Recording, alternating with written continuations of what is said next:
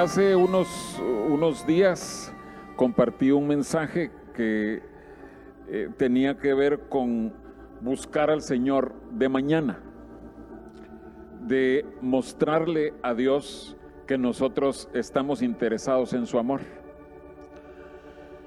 Y explicaba que esta serie de mensajes eh, la estoy compartiendo porque siento del Señor que es, son áreas en las que tenemos que prepararnos en estos tiempos del fin. Cada una de estas áreas que estamos viendo, eh, originalmente las habíamos estudiado en el libro de Ruth, en el encuentro de Ruth con Booz, la primera vez que se vieron.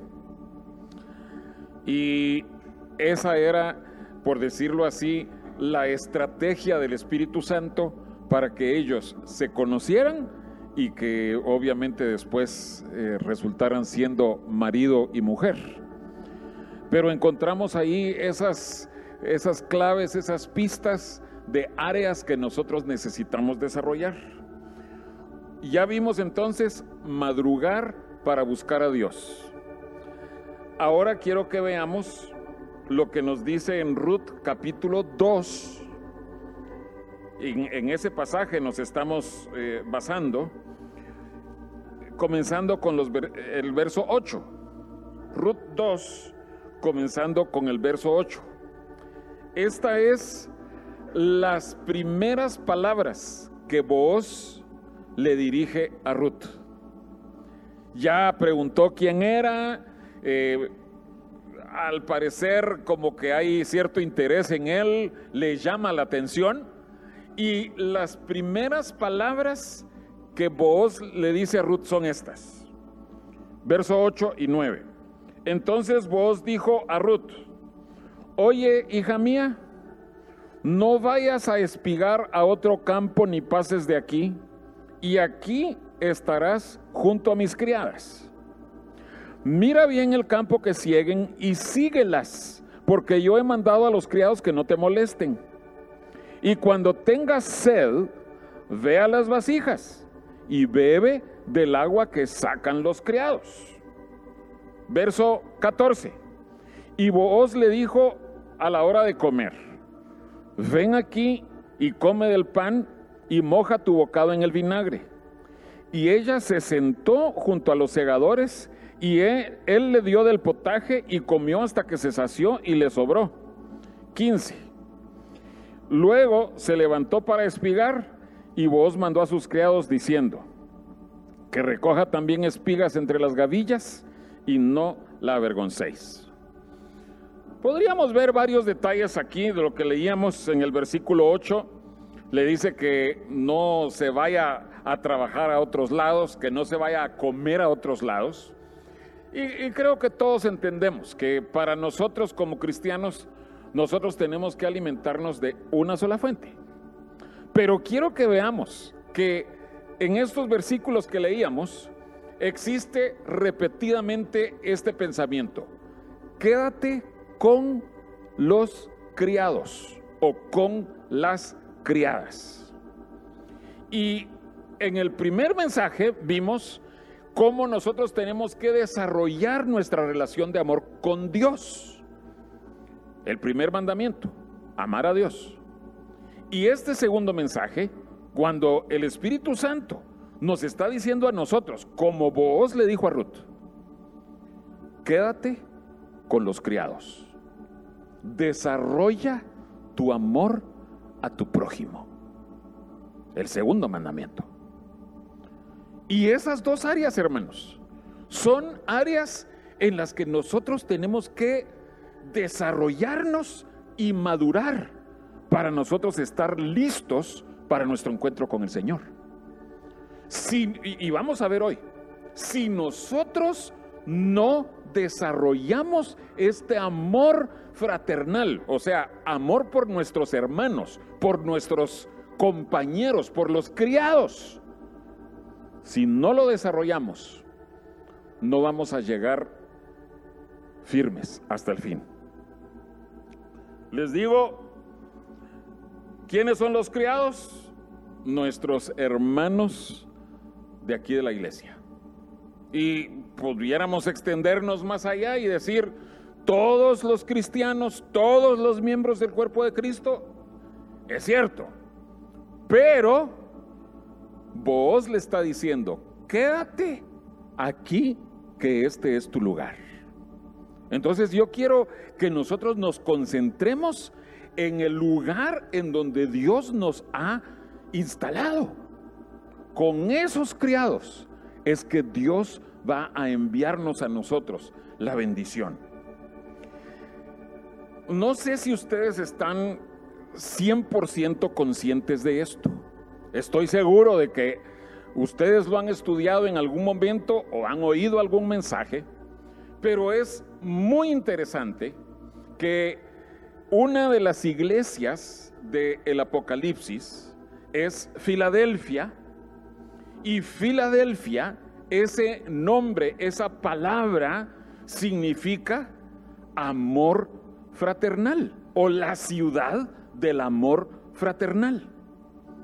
Entonces, por decirlo así, nosotros tenemos que convertirnos en ciudadanos de Filadelfia. Que nosotros nos identifiquemos con la ciudad de Filadelfia, del amor fraternal.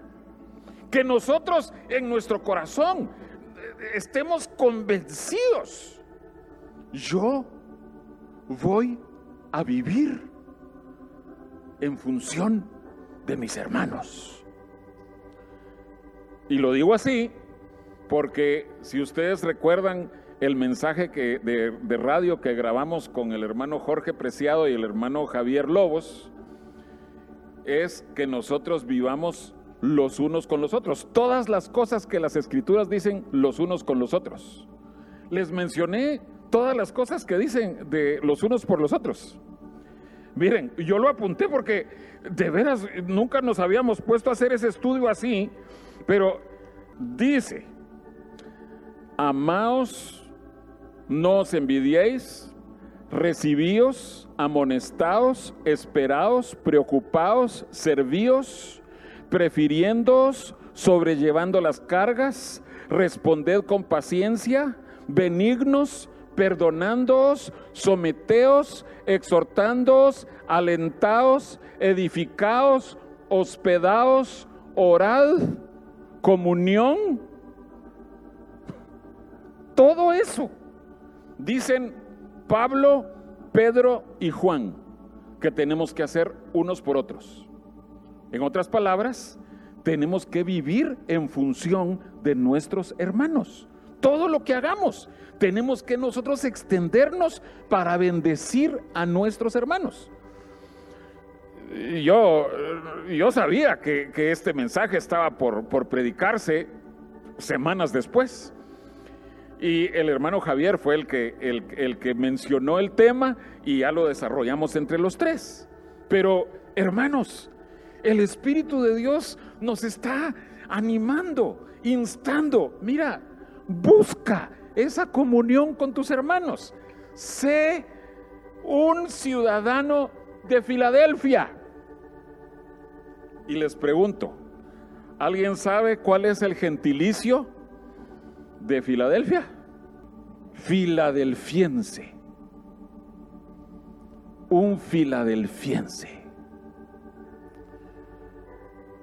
Y yo creo que esa tiene que convertirse después de nuestra meta de encuentros con el Señor, tiene que convertirse en la meta, yo Señor, por tu gracia quiero ser un filadelfiense. Yo quiero ser alguien que sea conocido en los cielos, porque estoy buscando la bendición de mis hermanos. Y obviamente, si todos estamos buscando la bendición de nuestros hermanos, de nuestros conciudadanos de Filadelfia, nosotros vamos a estar recibiendo la bendición de vuelta. Todos nuestros hermanos van a estar bendiciéndonos. Entonces, alguien va a decir, ay hermano, pero sí, para eso asistimos a la iglesia. Pero quiero que vean, hermanos, y que aprendamos esta noche que no es solo cuestión de decir, ay, qué bonito, qué bonito asistir a la iglesia, eh, qué bonito ese término que dijo el hermano José, los filadelfienses, ah, está bonito, me gustó. No, hermanos, vamos a ver que es cuestión de vida o muerte. Vayamos a Mateo capítulo 24. Recuérdense, tenemos que estar buscando el amor fraternal no fingido. Mateo 24. Y hace unos días hubo una lectura profética en donde el Señor estaba hablándonos precisamente de este pasaje. Y estaba hablando ahí acerca de que nosotros tenemos que velar, estar preparados, porque no sabemos en qué momento es que eh, el, el Señor, el esposo, va a regresar, que va a llegar. Y tenemos que atender esa palabra. Pero el Espíritu Santo guió a esta persona que estaba haciendo esta lectura a detener su lectura aquí. A partir del versículo que vamos a leer en este momento, ya no lo leyó. Yo creo que teníamos que esperar hasta hoy. Mateo 24, versículo 48. Antes está hablando de aquellos que sí se aperciben, están velando, están preparados. Pero el verso 48 dice, pero si aquel siervo malo, o sea, no el filadelfiense que está buscando la bendición de los demás, aquel siervo malo dijera en su corazón, mi señor tarda en venir y comenzare a golpear a sus consiervos, o sea, si no muestra amor fraternal, sino que se dedica a odio fraternal y aún a comer y a beber con los borrachos. O sea, si vive una vida que no aprecia la santidad, sino que quiere una vida de pecado, vendrá el Señor de aquel siervo en día que éste no espera y a la hora que no sabe, y lo castigará duramente, solo para que sepan, allí castigar duramente, esa palabra, esa palabra original en el griego dice, lo descuartizará y pondrá su parte con los hipócritas allí será el lloro y el crujir de dientes. Díganme hermanos, ¿en dónde hay lloro y crujir de dientes? En el infierno eterno. Por eso yo les digo, más vale que estemos preparándonos en crecer en nuestro amor unos por otros. En ese amor fraternal en donde nosotros estemos dispuestos a poner nuestras vidas por amor a nuestros hermanos. Pero este siervo malo, él no, él se dedica a maltratar, a golpear, a, tratar duramente a sus consiervos. ¿Qué estás haciendo tú con tus hermanos? ¿Qué, hacemos nosotros con nuestros hermanos? ¿Qué haces tú con, con tus compañeros de banca? ¿Quieres tú ser un filadelfiense? ¿Quieres tú ser alguien que edifique, que busque la bendición de tus hermanos? Entonces tú calificas en los siervos buenos. Pero si a ti lo que te interesa es dar golpes, heridas, el Señor se va a encargar de que tú no termines la eternidad con Él. Te va a descuartizar y vas a perderte eternamente. Es serio, hermanos. Es serio. En cambio, ¿cuál es el fruto el resultado para aquellos que se preocupan por ser filadelfienses.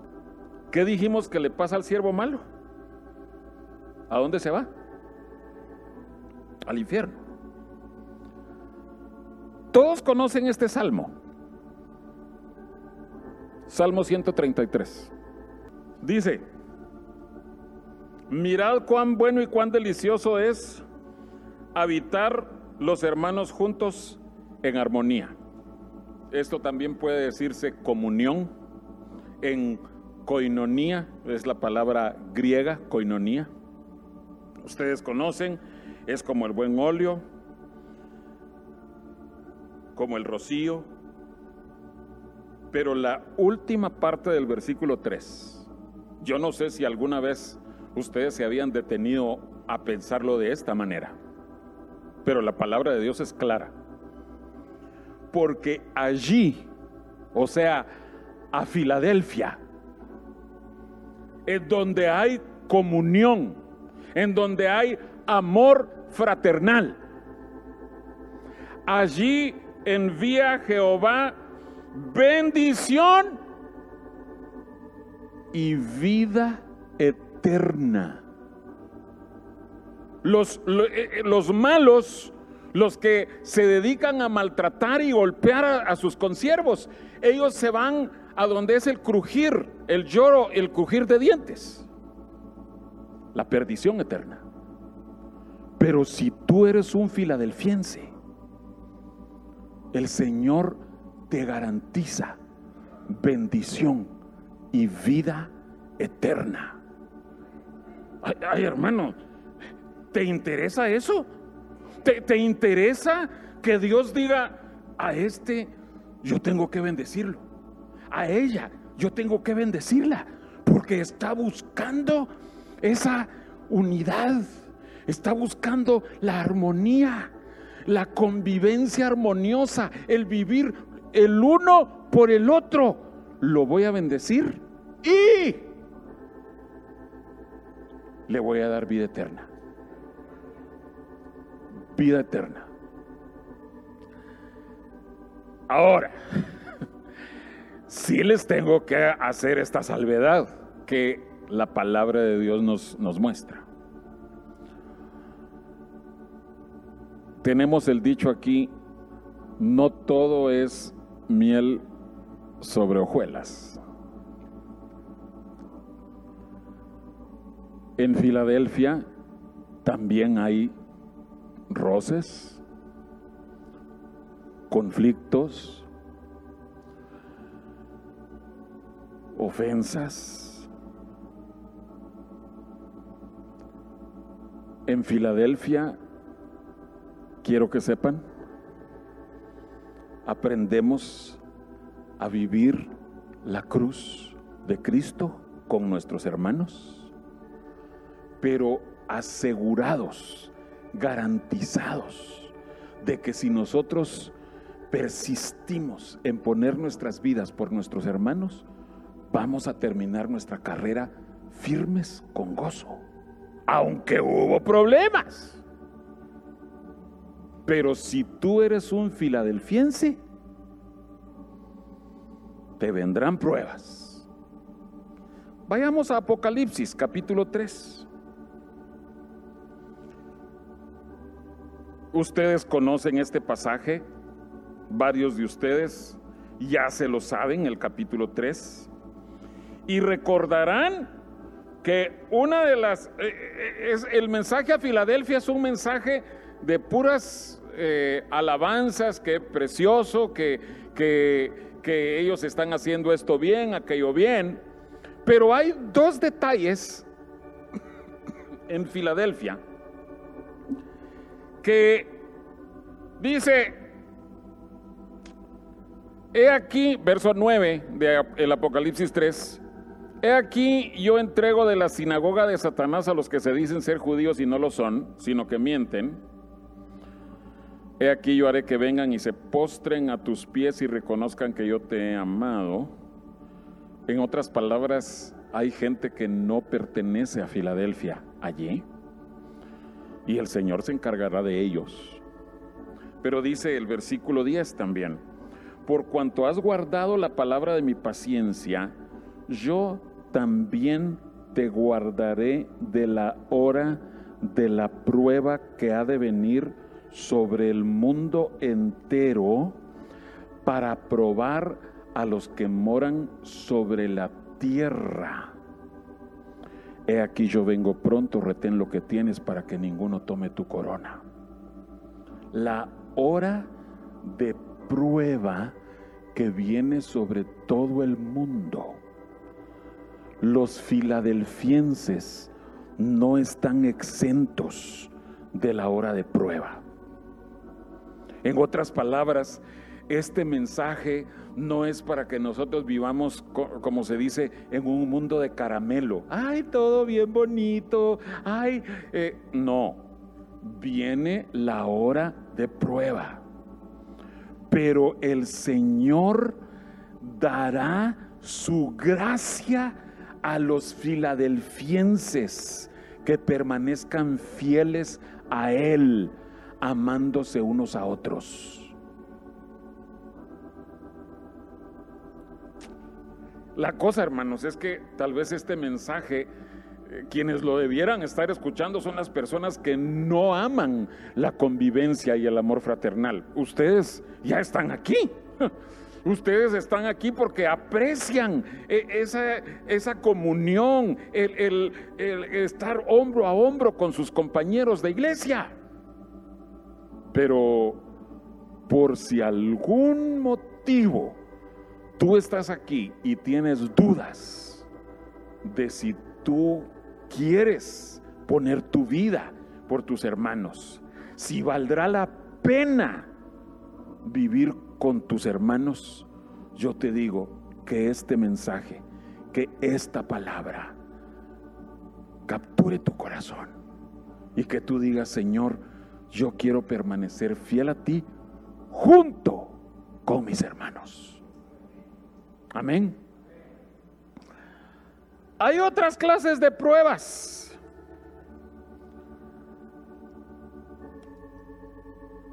Podríamos decir, el COVID pudiera ser una hora de prueba para todo el mundo, pero aquí adentro de este cuerpo, como estoy seguro de que también sucedió en el caso de Ruth, entrando con las criadas y con los criados, imagínense que cuál sería la reacción de esos criados, de esas criadas, cuando vieron que entraba, que entraba Ruth ahí.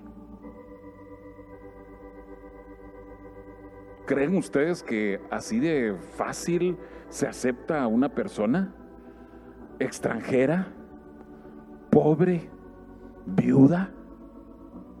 E, ella calificaba en, estos tres, en estas tres áreas. Y por eso es que ella llegó para espigar, que era el recoger las sobras de la cosecha. Yo creo que más de alguno de los criados ha de haber pensado, bueno, pero hay suficientes pobres en, nuestro pueblo, ¿por qué viene esta eh, extranjera? yo creo que pudo haber habido algún movimiento. Pero ¿sabes una cosa?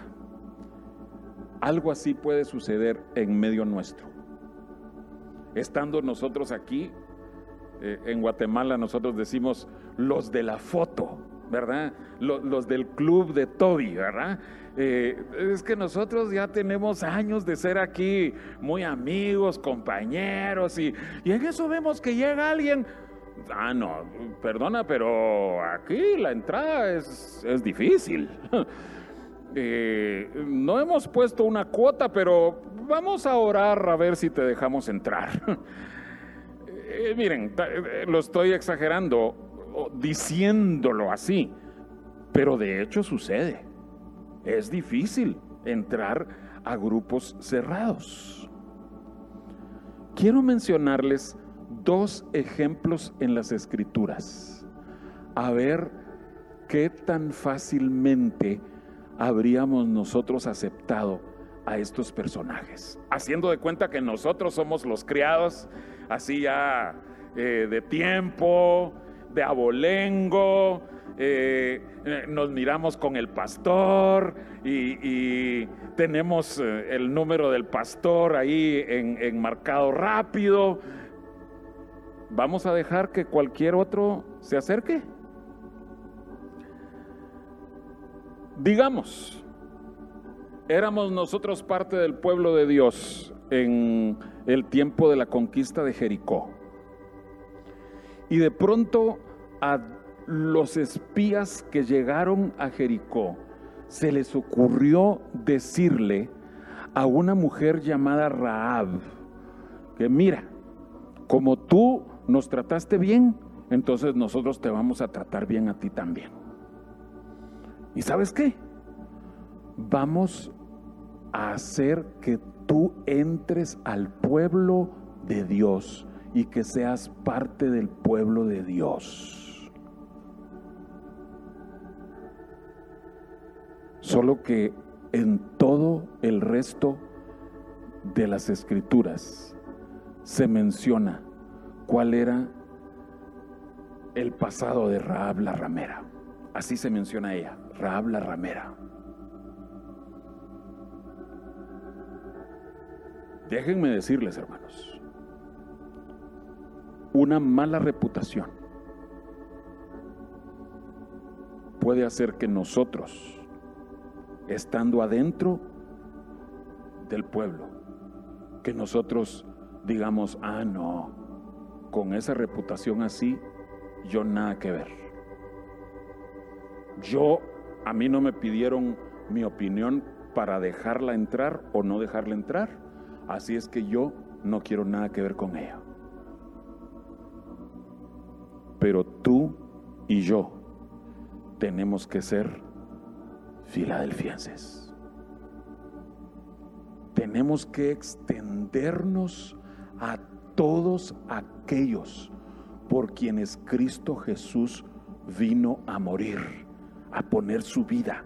Así como murió por mí, murió por ti, también murió por Raab.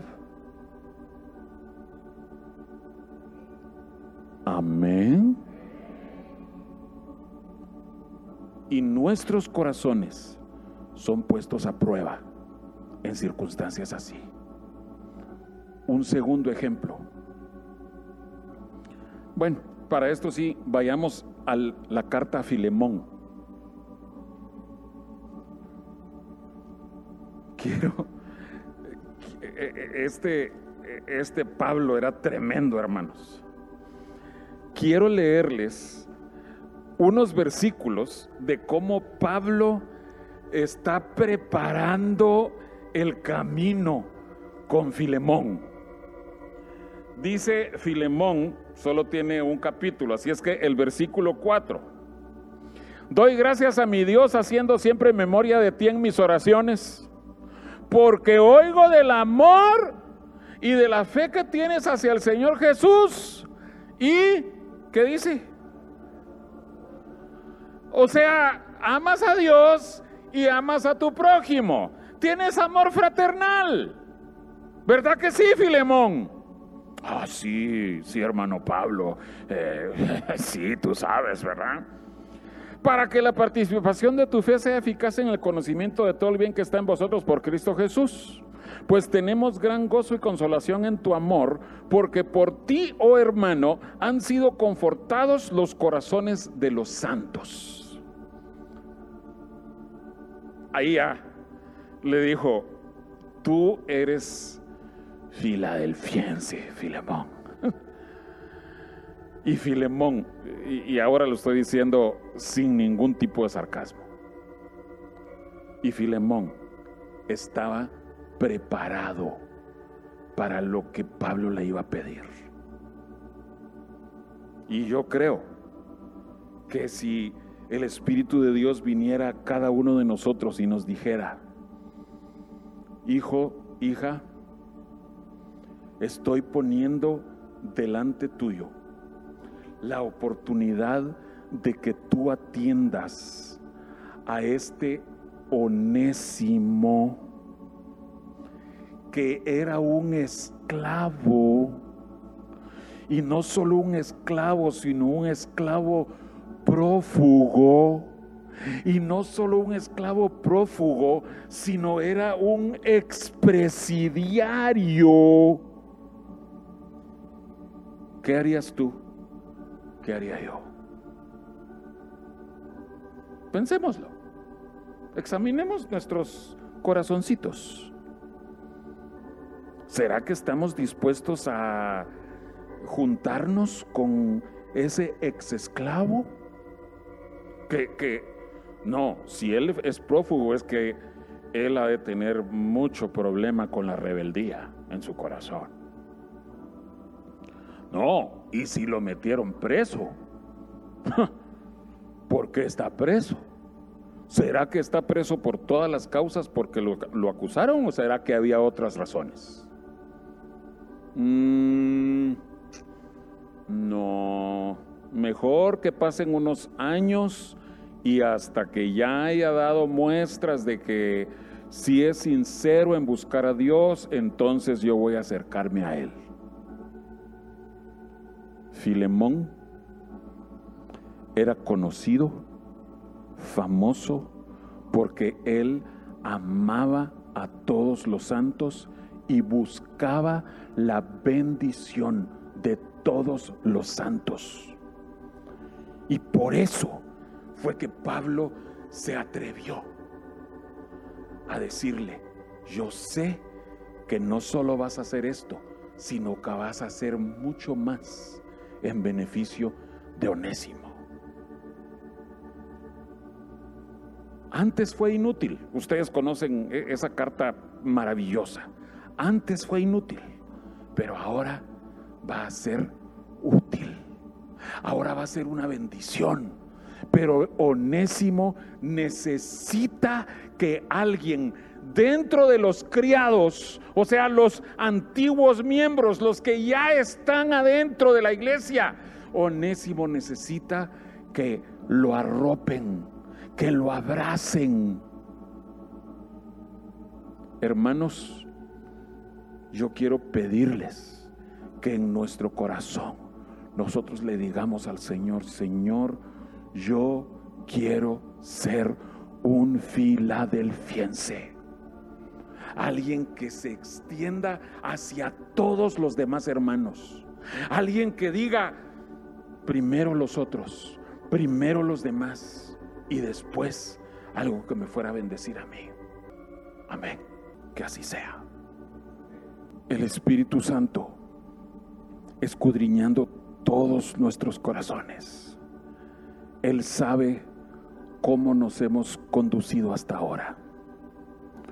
Probablemente nosotros hemos estado en nuestros grupitos cerrados, en donde no dejamos entrar a nadie, en donde tal vez nosotros hemos escuchado rumores o tal vez eran cosas ciertas las que se decían, pero tal vez eran solo rumores de reputaciones. Ay, no, es que fulano, es que fulana, ah, entonces no va a entrar en, en nuestro club. Yo quiero pedirte que tú te expongas al Espíritu de Dios esta noche y que tú le digas, Señor, dame la oportunidad de crecer en esta área. Permíteme, Señor, ponme con las personas indicadas para que yo pueda crecer y ser un filadelfiense.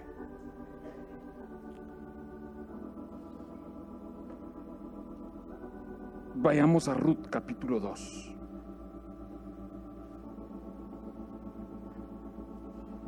Para que veamos que el Espíritu Santo está muy interesado en esto con nosotros. Miremos lo que dice el versículo 21.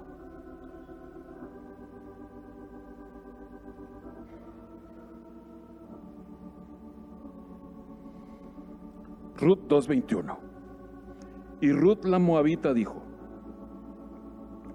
además de esto, vos me ha dicho, júntate con mis criadas. ¿Y qué dice? Hasta que hayan acabado toda mi ciega. En otras palabras, hasta el final, hasta el fin. Si tú ya has estado caminando con los demás criados, quiero que sepas, todavía falta un poquitito más. Faltan días, semanas, meses o unos poquitos años, pero tenemos que permanecer con nuestros compañeros, con siervos, un poquitito más hasta el final. Pero recuerda, allí envía Jehová bendición y vida eterna. El Señor te ha puesto a ti y a mí en este lugar para que nosotros nos dediquemos a extendernos, a abrazar a todos nuestros hermanos, a todos. Ahorita tal vez tú miras a tu lado, hacia atrás, hacia adelante y dices, qué bonito caminar con este hermano, con esta hermana. Tal vez hasta te sentaste donde te sentaste porque son amigos, son familiares y es fácil. Pero conforme el Señor se vaya moviendo y trayendo a más gente necesitada, se va a necesitar que tú te extiendas hacia los otros. ¿Quieres hacerlo? ¿Quieres tú ser un filadelfiense? ¿Quieres tú que el Señor diga, este por ser un filadelfiense, yo lo guardaré de la hora de prueba que viene sobre todo el mundo. ¡Wow! Solo porque tú quisiste extenderte a tu hermano, el Señor va a decir, lo voy a guardar, lo voy a preservar.